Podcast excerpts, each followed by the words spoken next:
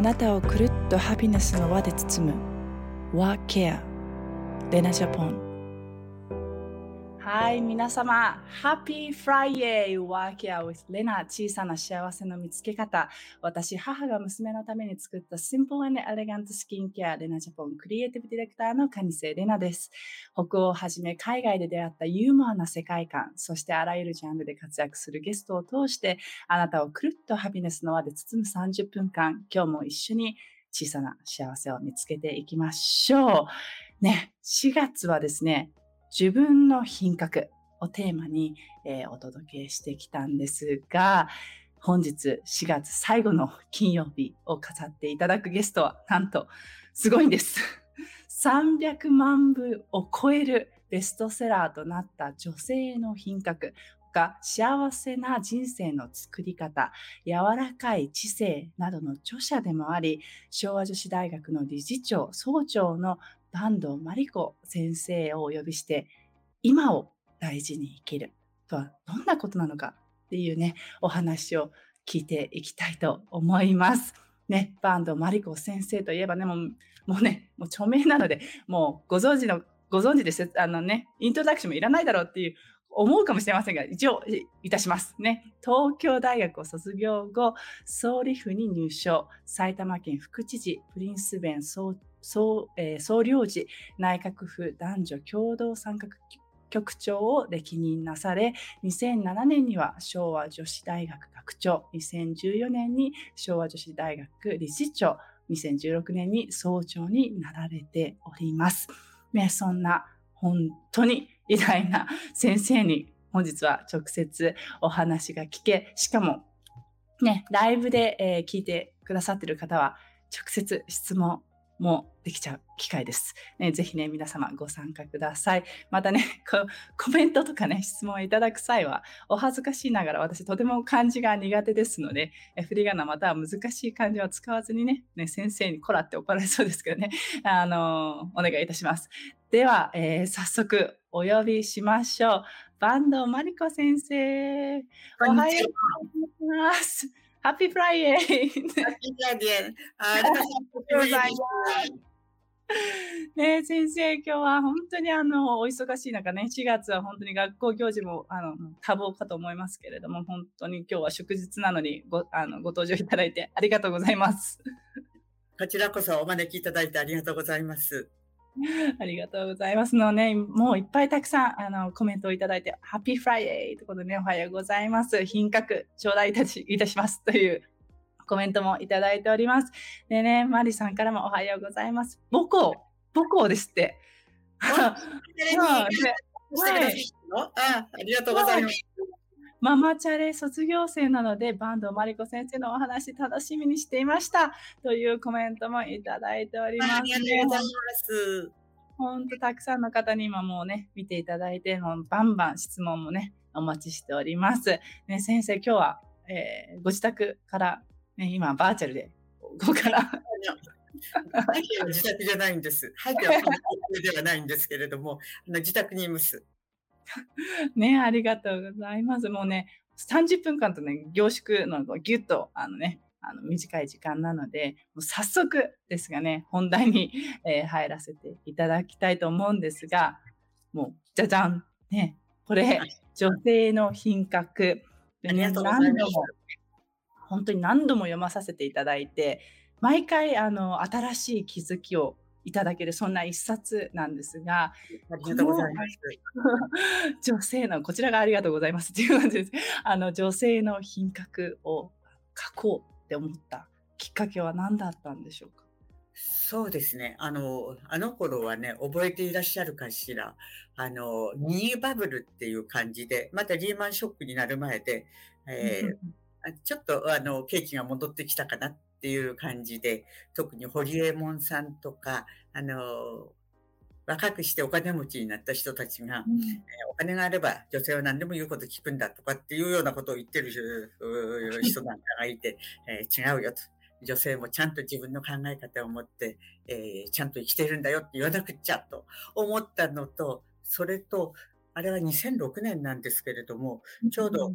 の昭和女子大学の学長になるという話が進んでいた頃、私そのまだ副学長だったんですけれども、じゃあ私は女子大の学長としてどういう女性を育てたいと思っているのか、うん、自分でも考えを整理したいなというつもりで書いた本です。なるほど。300万部も売れるなんて夢にも思ってませんでしたね。すごいですよね、本当になんかもう。300、桁が違いますよね、300万部って。本当に求められてた時にこう、あるべきものっていうか、あの、本当女性たちが求めていた一冊だと思います。ありがとうございます。で、この中に、あの、すごく気になった、えー、ワードがありまして、もういっぱいあるんですけど、気になってあのワードが。その中でも先生が最初に冒頭に、地球レベルの女性の品格、うん、このね地球レベルですよ。地球レベルの女性の品格を求められていますって書いてあるんですけど、うん、それってどういうことなんですかね？ねあのグローバルに通用するっていうのを昭和女子大学もねあの、うん、強調してできるだけえー、世界で活躍できるような人になりましょうって言ってるんですけれども、この世界で活躍する女性っていうのは、これ私の考えですけれども、あの例えば貧しい国、豊かな国があるわけですけれども、そういう国から、なんかね、得をする、うまいことをやって、えー、お金を儲けるとかっていうことではなしに、それぞれの国が抱えている課題、問題に、まあ、貢献して、えー、役に立つことができる人、そういう人が品格のある、地球レベルで品格のある人ではないかなと思います。なんかうまいことやる人じゃなくって、どどこ行っても何かあの自分に得意になることないかなっていうふうな人は品格がなくて。なるほど、うん。例えばアメリカでも、例えばアジアでも、もちろんアフリカのような貧しい国でも、あいろいろな人があなたの力を必要としている。そうした力を持っているっていうことと、助ける意欲があるっていうことと、その両方ある人が品格のある女性なのかなと思ってます。素晴らしいですね。やっぱり、そう、そうですよね。そうですよねって、納得するしかないんですけど、そうですよね。でも私、私の方もあのボストンにいる際に、そのボストンにね、昭和女子大学の、寮、寮、寮ですかね。そうですね。あの、まあ、ボストンキャンパスって言ってるんですけれどもね、270人、まあ、300人近くね、あの、生活ができる寮と、それと、糖質と、あの、キャフテリアとか、あの、スポーツジム、あるいはスイミングプールっていうような施設を備えて、小女子大学の学生は、そこで最低、えー、半年間は勉強する。望む人は1年、1年半、そこに滞在して、アメリカ人の先生からあの英語を学び、そしてあのボストンって大学が多いでしょ、周りに。多いですね。大学町ですからね。うん、そうなんですよ。30以上あるのかな。まあ、そうした大学の、あの、授業を取ることができるという場所なんですね。特にね、あの、今はいろいろな大学が、あの、留学できますよっておっしゃってるけれども、小女子大学の場合、今現在、グローバルビジネス学部のビジネス学科の学生が滞在してるんですが、その学科の学生は基本的に全員行くの。全員必ず行くんですね。ただ、今年はまたコロナが、まあ大体収まってるんだけれども、うん、やっぱり私は行きたくないっていう人がああいるので、9割くらいですね。で100%ではなしに92%くらいなんですけれども、でも本当にあの今あの2年生の学生たちがボストンに滞在してます。綺麗らしいですよ、今、今のボストン。今だっていい季節ですよね、本当に。いいと思う。ボストン結構寒いでしょ？3, 3月ぐらいまでは雪が降ったりするけれども、そうですね。本当に4月になって急に花が咲く、まさに北口の春っていう感じ。ねえねあのななんていうかこれボストンっていうのはすごくヨーロッパとこうちょっと似ている部分がすごい歴史が感じられるあの街で。すごく意がが良くて。私はハーバード大学に留学したんですけれども、うん、ハーバード大学のある町はボストンの隣のケンブリッジっていう、えー、町なんです。ケンブリッジ、うん、そもそもあのイギリスのケンブリッジ大学、えー、を真似してあの建物なんかを建ててるらしいので、あのケンブっていう名前にしたらしいんですね。ですからね、あの、うん、イギリスの人から見るとね、あ、名前真似してるなと思うらしいです。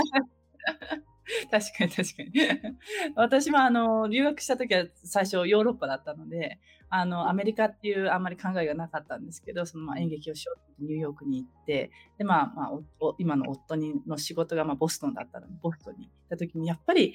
なんだろうこうヨーロッパがすごくあの体に合ってたので、こうニューヨークニューヨークってすごくこう疲れていて、でボストンに引っ越した時にまあちょっと大変だったんですけど、あのまあ、ニューヨークの友達とかいろんなキャリアがあった中、何もなくてこうボストンにこう引っ越して、もうお友達もいなくてで、ボストンって、ね、学校、その先生もおっしゃったように、もう学校のあの街なので、大学にそこに行ってないと仲間に入れないんですよ。だから、学生ともいですよね。なのでね、孤独な時間がすごく1年間ぐらいあったんですけど、でも一回もこれじゃいけないと思って、あの、もう outgoing して、もういかにたくさんの人に会うかみたいなのでやったら、本当にいい人たちがいっぱいいる街で、あの、もうあの best friend もそこでできて、あの、ボストンって本当にいい、いい街だっていうのを、あの、もう、もう身にしめて経験しましたけど。私もね、本当にね、あの、ハーバード行ったのはもう40年近く前、もう年が分かっちゃいますけれども、あの、その時の友達がいまだにボストンにいて、あの、親友であり続けてくれる。あのね、アメリカの人って割と引っ越すことが多いんですけれども、ボストンの人たちって自分がこの街が好きだから、あの、仕事もボストンで探すと。他の町でもっとね、あの、高いお給料の仕事があったとしても、私はボストンに住みたいっていうような人が割と多いんですよ。うん、確かに確かに。それからやっぱり研究者、インテリ、割と勉強が好きな人が多い。そうですね。面白い人がいっぱいいますね。本当に。いろんな分野で。ね。いろんな分野で出てて。いろんな分野がある。あともう一つはね、金融センターなんですよ、意外と。ですから、あの、銀行か投資か、だからお金をたくさん持っている人たちも いて、大豪邸そうそうなんです、そうなんです、そうなんです。あの、知らない人の、あの、ちょっと仲良くなったあの奥様のところに、おいちおいでって言って行ったら、うおっていうすごい豪邸だった。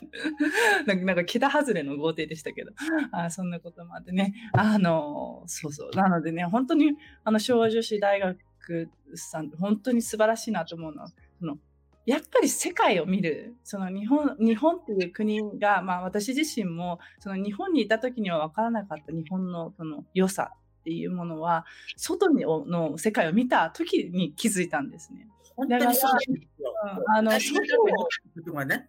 日本で当たり前だと思ってたことがね、うん、あの他の国行くと全然当たり前じゃなくて、そうなんですよ。あの例えば、あのお金持ちと貧しい人の差なんてアメリカはすごいでしょ？でもアメリカだけではなしに、アジアの国々も、アフリカの国々もとっても差が大きくて、お金持ちは私たちがあもう及びもつかないほどお金持ちだしね、貧しい人たちは本当に、あの、うん、子供たちが小学校にさえ行けない、うん。下水道もない、水道もない、水汲みをしなければならないって暮らしをしている人までね、もう本当に差が大きい中で日本が、まあなんだかんだと言いながら、あの、ね、裕福な。ね、裕福で清潔で安全で、うん、えー、便利でね。いうのは、本当恵まれてるんだなってみんなね、初めてね、気がつきますよ。本当、本当にそうだと思います。うん、なんか、日本、あとね、日本人が面白いのが、海外に行くと、こう、品があるねって絶対言われるんですよ。あ、そうですか。そうです日本、日本の人って結構、品がやっぱりあるね。あの、あと、やっぱその、ななんだろう、こう、表現の仕方っていうのが、やっぱ。だからね、がっていう感じじゃなくって、あの、私たちは表現力が乏しいなってちょっとネガティブにあの考えがちなんですが、あの表現を、まあ、抑制している、コントロールしている、あんまり露出させないっていうのが、あの、品格があるっていうふうに思われるのかもしれませんね。あんまりあの私たちあの特に怒りの表情だとかネガティブな表情はあの出しては失礼だっていう感覚があるでしょう。これはねあのとても日本人らしくって例えばアメリカの友達と話をしててもねあちょっと気に入らなかったり反対だったりすると「ん?」とかって言ってねあの でね、えー、もう自分がそれに賛成じゃないっていうことをねあの表明されるとでこっちなんかはちょっとあの遠慮してしまうんですけれども 日本人だったらたとえ反対な意見を言われてもそうですねって言って聞いてるでしょ？そうですね。それはね本当に気がつかなかった日本人の特徴なんだなと思いますね。うん、なんかこうもちろん自分の意見を言うっていうその強さっていうのは大事ですけど、別にその侮辱する必要はないっていうか、あのもうアメリカにいた時にもなこう、まあ、日本は結構なんかしてくれるだろうなっていうその雰囲気っていうのを取るあの国だと思思うんですよ。なんかこう、うん、言わなくてもやってくれるみたいな。察してくれるはずだと、誰も察してくれない。アメリカ察してくれないので、もう言わないといけない、表現しないといけない。そのバランスがね、あの本当にこう、あのアメやっぱ外に出るとこう強くされるっていうのはそういうことなんだなっていうこうあの固まったその形ではあの生きていけないっていうのがすごくあの経験しましたね。でもねあのよくね私も1年間しかいなくてもあの、アメリカで一生懸命自分の意見を言わなければいけない、あの、自分が何を考えているかってことを言わなければならない、表現しなければいけないと思ってたのに、日本へ帰ってくると、例えば公務員だったから、あの、会議の時には、あの、あまり自分の意見ばっかり言ってはいけないとかね、今は発言するべき時なのかそうではないかっていうことをちゃんと、あの、忖度しなければならないとかっていうようなことができなくって、逆カルチャーショック、もっと外国へ行くときにカルチャーショックがあるだろうっていうことはあのみんな想像しているので、うん、あ実はあんまりショック受けないんですけどもむしろ日本へ帰ってきたときにあそうだ日本はこんな国だったんだ。あ忘れてた。あいけない。っていうようなね。逆カルチャーショックも結構大きいですよね。大きいですね。あれみたいな、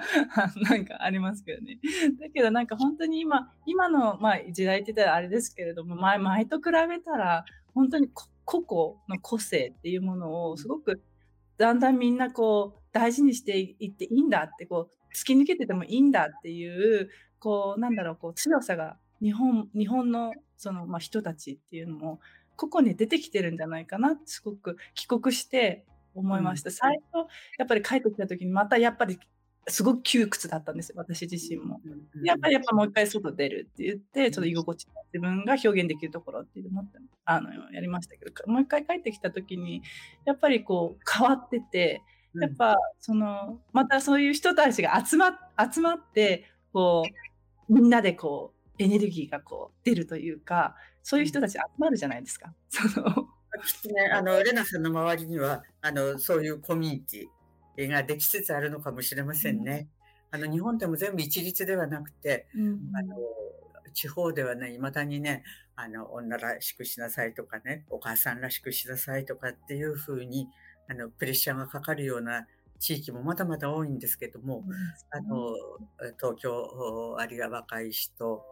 芸術に関わるような活動をしている人いろいろなグループがあの生まれつつあるなっていう感じですね。だからそのコミュニティに入ると割と居心地がいいんじゃないかしら。そうですよね。そういうコミュニティを見つけるっていうかそこにあの、まあ、いるっていうことが本当にあのね、一回しかない人生なので大大切ですよね。なんか居心地のいいところにいるっていうのがね。問題はね、その居心地の良さに、とあのいつもいつもいつもいつもそこにとっぷり使っているのではなしに、うん、そういう場があった上で、そ他の世界へも時々顔を出す。ね、そこです。別の活動をする場を持つっていうのが大事かなっていう気がします。うん、あのそうだと思います。ね、視野が狭くなっても困りますね。うんうん視野が狭いだけじゃなくて自分と違う人をねあの、うん、なんか拒否しちゃうっていうかしら。うんあの人私と違うんだわって、ね、もう、まあノーサンキュー。関わりがないっていうのになると自分がどんどん痩せ細っていくんじゃないかなと思うので、私特にね、年を重ねるとね、あの、その傾向があるので、あの、うん自分と違う人、自分の知らないことをやってる人を見ると、へえ、そうなんだってね、面白がる？うんこれね、大事だと思うんですね。好奇心ですね。うん。常に好奇心を持っているっていう。そういや違う他の人が自分と違った考考えを持っている自分と違ったことをしてきたんだなわあすごいっていうまず受け止受け止めるっていう力がね、あるということですよね。もうもうたくさん今コメントもいただいて、えー今スウェーデンに留学している娘も逆カルチャーショックを恐れています。海外生活はいろいろなことを教えてくれますねっていうお話と、えー、マキさん、渡辺真紀さんって方もね、坂東先生がゲスト嬉しいですというコメントをいただいております。で、あのね、この、まあ、女性の品格っていうのを、本当に66の法則って今書かれてますけど、うん先生にこの、じゃあちょっと66は紹介できないんですけど、トップ3って何ですか？ななんだろうあのね本当はねあの私はその品格のある生き方あ品格のある行動をお伝えしたいなと、あの思って、えー例えばねあのトップはもう愛されるよりも愛する女性になる。グッときますね、これね。はい。えーそれからね、あの、もえーこれね、本当はあの目下の人にもお丁寧に接するっていうふうに書いてたら、うん。目下の人って何？って娘が言ったのでね、鋭い。のない人にも丁寧に接するっていうふうに言ってるんですけど、やっぱりなんとなくその有名な人とかお金持ちの人とか、綺麗な人、あのみんながいいなと思う人のところにはたくさんの人があ寄っていくんだけれども、そうではない地味にきちんと仕事をしている人たちに対してこそね、あの丁寧にというか礼儀正しく接する。これは絶対大事だと思います。ただね、そうしたあの心の持ち方とか行動よりも、この本、あの最初に例えば令状を書こうとかね、あの、うんちゃんとあ型通りの挨拶をするとかっていう風な具体的なアドバイスをしている部分がやっぱり役に立ったみたい。ああの、南部の方に呼んでいただいたっていうのは、あの、そそうした心の持ち方、あの、んはいじゃあじゃあちゃんと愛することができる人になりましょうなんてお説教なんて聞きたくない。それよりも具体的に、えーすぐに、えー行動で役に立つことを、この本からあアイデアをもらったっていうのが、あたくさんの人に読まれた原因かなと思いますね。なるほど。そこはちょっと知らなかったです。なんか性格的に本当にあのさっき先生が言った愛されるよりも愛する女性になるっていうのがすごく響いて、やっぱりその愛す愛するっていうか自分あの章でも自分を愛せるのは自分しかいないと。その相手にあのこういうふうに愛してっていう自分の理想は絶対相手からもらえないから自分自身が自分を愛さないといけない。それでそのその愛を、まあ、他人の周りの人たちに渡す表現するっていうのがあのまあベストなのではないかっていうお話をしていて本当その愛されるより愛する女性っていうのは自分も含めてだなと、ね、思いました。まあ、だいたい自分の心さえ自分の思うようにね、できないのにね、相手の心をね、自分の思う通りに動かすっていうのは本当に難しい。まあ、それができる人が羨ましいな、愛せ、素敵な人に愛されると素敵だな、愛されるようにしたいっていうふうに思いがちなんだけど、それ本当に難しいのね。それ自分があこの人のために何か役に立つことをしてあげようとか、この人に親切にしてあげようとか、あこの人素敵だなとかね、言葉をかけるっていうことも含めて、自分がこの人のために何かする、この人をよく思うっていうのは自分で決めれるじゃない？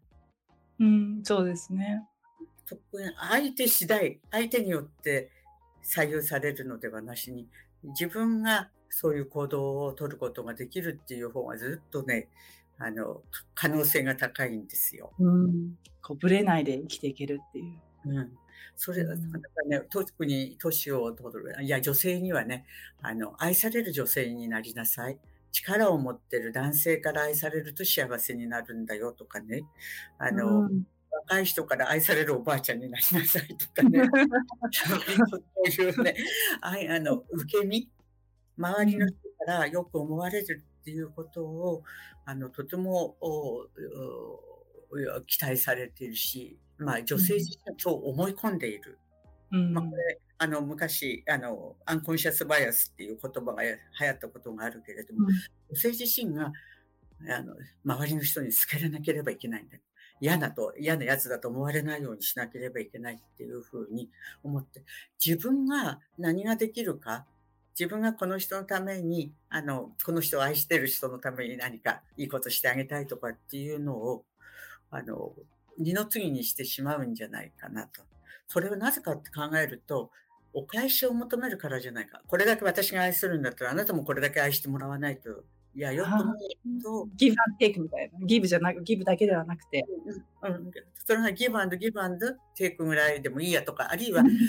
例えば、あの、レナさんのファンってたくさんいらっしゃると思うんだけど、いやいやファンっていうのは、あの、お返しを求めないで、あ、あの人、私あの人好きよ。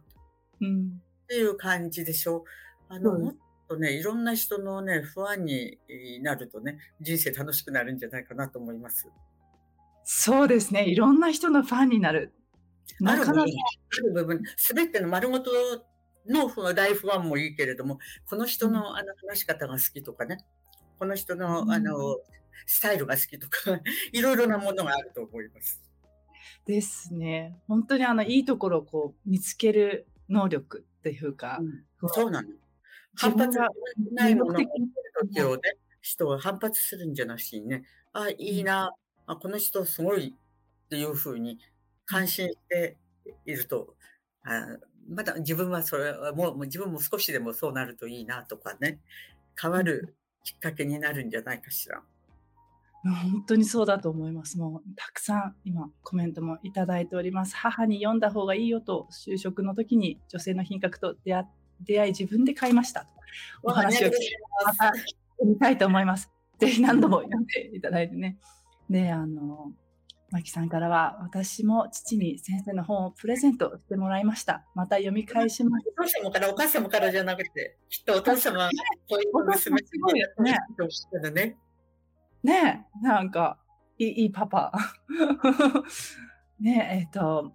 えー、まさよさんからはいろんな人のファンになる。響きました。ね、これ本当に響きますね。恋人だとね、あの、やっぱり、あのかなり排他的な関係でしょ？友達は恋人よりももうちょっと、あの、広いけれども、やっぱり自分、信頼関係っていうお互いの相互作用だけれど、不安って気楽なんですよ。うん、確かに。確かに。なんか納得しちゃう、腑に落ちてしまう。すみません。なんか納得しすぎて言葉が出ないっていう あの感じですが。もうね、そうですね。本当にファンに、みんなのファンになる。あ、もうたくさんまた、あの、小野さんからも素敵だなって思う人のその先にはやっぱりさらに素敵な方がいらっしゃいます。まさに今日がその時でした。いやいや、ありがとうございます。私はね、あの、レナさんのお母さんの玲子さん。はい。ずっと若い時から存じ上げてるんだけど、私にないものをたくさん持ってる人なの。いやいや、先生もないものいっぱい持ってますけどね。でも本当に私もあのちっちゃい時からあの坂東先生にはあのななんだろう見ていただいてるというか。あこんなに大きくなったんだっていう感じです、ね、頭が軽くて背が伸びちゃったっていう感じですけどね。本当に。本当にあっという間に時間になってしまいましたがあの本当にこの一冊も最後に書かれていらっしゃいますけど一目置かれる人真のリーダーとなる女性。ねいっぱいあのそんなこう後押しができたらっていうあの思いがあって書かれたと思います。はい、本当にね、あの、たちの大学の学生たちもね、まあ、自分なんてとかね、あの、うん、自分はリーダーなんて柄じゃないっていうふうに思い込んでる学生が多いんですけどね、偉そうにね、あの命令したり、俺についてこいっていうのがリーダーじゃなしに、一緒に何かやっていこうじゃないのに、本当に例えば、そのさっき言った、あの、いろいろ困ってる人たちのために何か役に立つことないかなとかね、あの、協力してやっていけるっていうのもリーダーなんですよ。あの、それがチームですね。私はそう思います。私、今できることをね、あの、一生懸命やる。そのうちにとかね、あの、先送りしないで、あの、あるいは、老後のために今好きやりたいこともやらないで我慢しておくとかっていうのではなしに、今を充実させてることが、次のステージをも充実させることになると思うから、あの、エンジョイナウ。エンジョイライフ本当にそうだと思います。でね、もう最後なんですが、あの、まあ、レナジャポンっていうのは、まあ、先ほどの話いただきました私の母が、私のあの肌荒れを治すために作った本当にスキンケアで、まあ、母親のようなスキンケアっていう存在で15年間やらせていただいて、で、母も私が小さい時から、あなたの仕事は幸せになることよっていうふうに言われ続けて、はい、うん、あの育って、まあ、そのちっちゃい時っていうのはやっぱりどんなことやみたいな感じ。幸せって何みたいな感じでもう探してましたけどでも探すっていうのじゃなくて今あるそのものっていうかその感謝するってその本当になん影のように呼吸のようにそばにいつもいるものなんだっていうふうにすごくあの気づいた時に生きるのがあの楽になりましたよね。でそんな中でそのまあ本当に先生のお母様そしてその今先生がその自分自身がその母親に母親になってこうなんだろう生きるため幸せに生きるためにこうこう伝えてるつつつあ引き継いでいるものってありますか？そうですね。あの母親はねあの本当に子供好きな人で、うん、あの子供のこと娘のことを大好きでいてくれたんですね。あの、例えば全然私は美人じゃないんだけど、それとも笑顔がいいとかね、あまりちゃんが、頑張ってるとかって言って、あ、母親が自分のことを愛してくれてるっていうのは、やっぱりすごく、あの、エネルギーの源っていうかした、自己肯定につながります。うん、だから私もね、あの、ついつい娘たちも、もっと勉強すればいいのにとかね、もっと頑張ればいいのにとかって思うんだけど、でも、あのとにかくこの子なりにこの子なりに一生懸命生きてるんだとその存在丸ごとあの受け止めなきゃいけないなというのは基本ですね。でも、うん、ついついね、もうちょっとなんでこんなにサボってるのって言いたくなって。もっとやりなさい。なってますでしょ。でもやっぱりそのなんだろう真の愛っていうかぶれないその愛情っていうのに勝つものはないですよね。基本丸ごとにあの欠点も含めてねこれがこの子なんだと思って受け止めなきゃいけないんだろうなと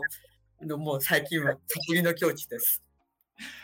素晴らしいです。もうね本当にあの先生のまあ大学、まあ、本当昭和女子大の学生さんっていうのがいかに幸せなのか、ね、ぜひ、あの、本当に、あの、このオポチュニティをね、使って、どんどんどんどん世界に羽ばたっていただいて、日本も、日本もそのね、まあ、女性の品格で日本の国も品格がどんどん上がってきますから、うん、あの、一人一人、あのここでね、頑張っていきたいなと思います。強く、優しく、美しく。ね、そんな言葉が先生にあります。言うのもとってもね、あの大事なんで、女性なんとなく弱い方が女らしいとか可愛いなんて言ったら大間違い。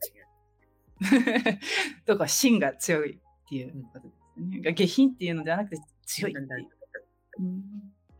本当にありがとうございます。もうね、あっという間のお時間になってしまってね、もっともっとお話が聞きたいっていう方もいっぱいいらっしゃると思います。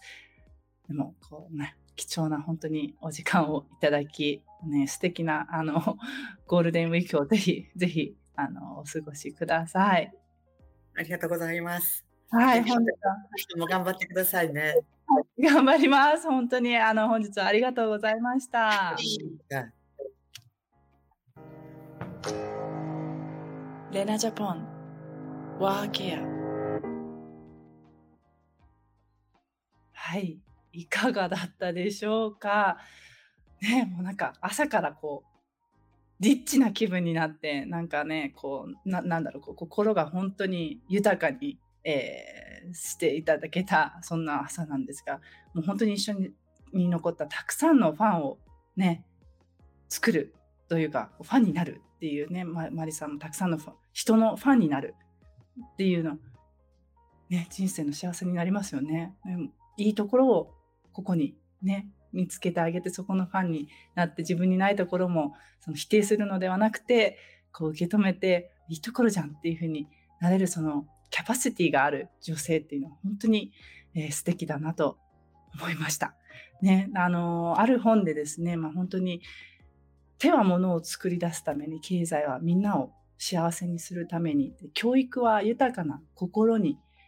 心のためにと書いてある、え、ことがあったんですが本当にこのいかに自分を、え、毎日教育し続けることが豊かな生活に、え、毎日あの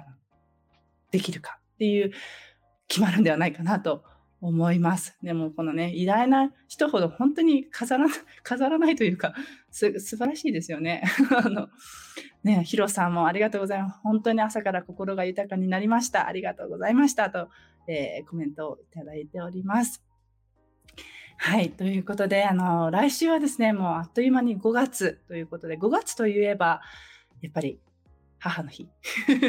ね、こともあり、もうレナジャポンではね、母の月ということでね、5月まるっと世界の母を祝っていきたいと思います。で、そんな、えー、来週の5月6日金曜日のゲストは母なる大自然からエネルギーを常にもらって、アメリカでね、ツアーガイドとして引っ張りだこの本当に悩みのない、悩まない生き方ができてる人ってこういうことなんだなって気づかされる、そのアメリカ在住の、えー、加藤さやかさんにご登場していただいて、まるまるあるのみで悩まない生き方、本当に実現している、えー、秘訣を、えー、聞いていきたいと思います。で、まるまるはじゃあ一体何なんでしょうか？ね、ぜひ来週も、えーご参加ください。で、最後に本日のレナジャポンの LINE ポイントカードのキーワードは女性の品格でいきましょう。ということで、えー、ワーケア with レナ小さな幸せの見つけ方。ここまでのお相手は母が、えー、娘のために作ったシンプルエレガントスキンケアレナジャポンクリエイティブディレクターの、えー、私、カニセレナでした。では、あの、あなたの毎日がくるっとハピネスの輪で包まれますように。Have a nice weekend!